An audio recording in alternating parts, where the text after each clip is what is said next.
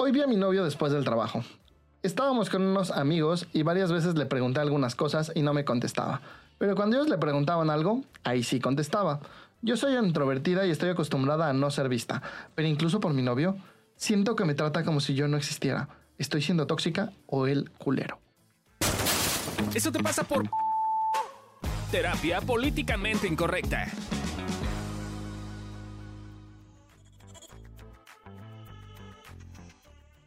Amo que hasta le empiezas a poner el tono de. ah. Sí, bien dramas. Yo creo que ambas cosas son ciertas y ambas cosas no son ciertas. Estás en un problema que los psicólogos llamamos Schrödinger. Tienes y no tienes razón al mismo tiempo. Ajá. Es el problema de Schrödinger. Ajá, estás los que viva no y entiendan, vayan a ver el gato Schrödinger. estás viva y muerta al mismo tiempo. Este, pero bueno, a ver, el tema es más allá de si es ojete o no es ojete, es, ya hay varias preguntas que yo tendría de contexto. Una es, eh, ¿realmente te escuchó? O sea, yo soy introvertido y me doy cuenta de que soy especialista en preguntar cosas en el momento justo para que nadie me escuche. Y además, No, ya- y además su voz es como ruido blanco, güey. Sí, además. O sea, de repente pasa un camión y es. Y en ese momento se Ajá. la pregunta, güey. Y, y- y el camión se escuchó y yo, pues no. No, está cabrón. Una vez estábamos en nuestra luna de miel, eh, estábamos desayunando en el todo incluido y entonces Fabio quería su refil de su tacita de café. Y, y literal, o sea, le hace así al mesero con carita así como de lástima de, me sirve mi cafecito. Señor, y evidentemente nadie lo peló y ahí fue cuando dije, ¿qué pedo con Fabio? ¿No? O sea, como que, Verga, creo que, ¿por voy qué a, me casé? como que creo que voy a tener que pedirlo yo por él porque no usa su voz, ¿no? Pero sí, o sea, ¿qué tanto eh, a veces uno, usas tu introversión como excusa para no ser visto. Ajá. Y, y dos, que tanto escoges los momentos en los que nadie te está oyendo. Te recomiendo que vayas en este momento a www.ted.com y busques a Susan Cain. Tiene una plática que se llama El poder de los introvertidos que te va a servir un chingo si eres introvertido. Ajá. Porque como hemos dicho en otros casos, deja de usar tus estúpidas etiquetas como pretextos. Todos tenemos pedos en esta vida y todos tenemos características pinches en esa vida y aprendemos a hacerlo mejor con ello o nos quejamos. Y también tenemos un capítulo de introvertido aquí en Eso te pasa por, entonces lo puedes escuchar. Pero la otra pregunta que me viene es, ¿realmente te ignoró o realmente no te escuchó? Y si no te escuchó, ¿lo hablaste con él después? O sea, fue un tema como de me senté y le dije, oye, ¿Y lo hablaste o llegaste a hacerle drama de nunca me pelas? Porque, porque el cómo abres la plática es mucho de cómo el otro va a responder. Sí, Entonces, nunca me pelas. Y el otro neta no te escuchó, va a ser como un güey, pues, pues, pues, No ¿qué mames, quieres, güey? güey. Ajá, o sea, en formato, en formato queja, piensa cuando ignoramos a alguien. Casi siempre ignoramos a alguien cuando llega con el formato de es que no me cae me pelas, la, la, la", y como que hay una parte en la cual una parte de ti quiere poner la música de elevador y empezar tú, tú, tú, tú, tú, tú, y ignorar. ¿Por qué? Porque al final le O cuentas- defenderte. O defenderte. Te están atacando te están- están poniendo cosas que no son ciertas. pero en dónde no estás en escuchar y entender a la otra persona. Entonces, ¿qué, ¿cuál es la mejor estrategia para que te escuchen? Buscar de alguna forma explicar cómo te sentiste y por qué te sentiste así. Para ver si tu percepción es real o no y si la otra persona no se dio cuenta o sí se dio cuenta. Y entonces en ese contexto podrás ya crear una evaluación. Y así podrás decir si es ojete. O sea, si él te dice, pues mira, sí, la verdad es que sí te escuché, te ignoré, te vale madres porque pues Haces preguntas pendejas. Ajá. Entonces tú podrás decir, bueno, no sé, creo que podría no estar con esta persona, quizás no es lo mejor para mí. Siempre te puedes quedar con él, no es, no es, pero ya tienes, ya sabes que es ojete, ya sabes que tu novio eh, Te auténticamente es mucho material para drama. Y si te gusta hacer drama, es un novio Eh, perfecto. Eso para ti. también está bien. Y- pero, pero creo que es importante que tengas la valoración tú con todos los elementos y todas las preguntas este, a disposición para ver si sí hay una ojetez. Sí. Y sí, si te pones a hacer drama al respecto sin explicarle el contexto, pues sí va, se va a ver un poco tóxico, eso te lo puedo decir.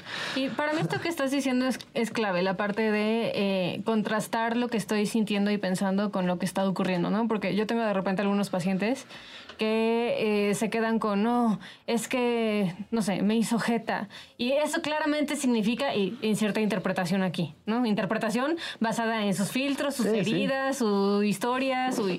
Cuando el otro güey simplemente le dijo como, ten, te devuelvo algo, ¿no? O, o hice jeta porque me estaba caminando y tenía una piedrita en el zapato, Justo, ¿no? justo tengo una pacientita que le pasó eso, está saliendo con un galán y pues van lento, ¿no? Entonces a las dos semanas de salir se fueron a pasar un fin de semana a Tepoztlán. Qué lentos son, Porque hay que ir lento en esta Hay vida. que ir lento en esta vida. Son tan lentos como Adrián y yo. Sí, me dan risa, pero bueno, el punto es que se desgarró culerísimo un muslo un día antes Madre y aparte se le bajó la presión. Y entonces, pues iba un poquito de malas al viaje. Pero el güey lo interpretó No, como seguro, ¿por ya no qué, quería venir y la chingada y no sé qué, bla, bla. Y se hizo un cagadero porque los dos empezaron a interpretar las cosas desde sus heridas y no vieron al otro. Sí. Y es súper común que pase común. eso. Y Por eso ve a terapia, perro. Ajá, y es clave que también pongas en duda lo que tu cabeza te dice, ¿no? O sea, si no la pones en duda y, tien- y tienes razón, güey, pues está cabrón, porque nunca vas a ver a la otra persona. Sí, porque además existe el, existe el problema de que los seres humanos lo que buscamos cuando queremos estas cosas es buscar corroborar. Entonces te vas a ir atrás en tu pasado y en tu pasado vas a encontrar muchas veces en las cuales esa acción, esa situación, esa cosa sí significa lo que tú crees. Entonces lo que necesitas es ponerlo en duda en el presente y decir, a ver, todo contexto es distinto, toda situación es distinta, realmente mi percepción es correcta y preguntar y confiar. Si no estás dispuesto a confiar, te tengo una mala noticia. Si quieres tener una relación donde haya comunicación y donde te sientas conectado con la persona, si no confías, perdón, pero no se puede. Vas a tener una relación donde sí o sí puedes relacionarte de manera como de competencia o de poder o de ver quién tiene la razón, pero no va a haber esta, esta competencia de conexión y de, y de comunicación, porque siempre vas a estar buscando dónde se equivoca el otro. Porque no estás dando, dando el beneficio de la duda y confiar en lo que te dice. Entonces, O incluso el cómo no, soy, no eres suficiente, o Ajá. cómo, ¿no? Que creo que de repente eh, hablo también como por mí cuando me, me ha llegado a pasar algo parecido a esto que, que cuenta esta persona.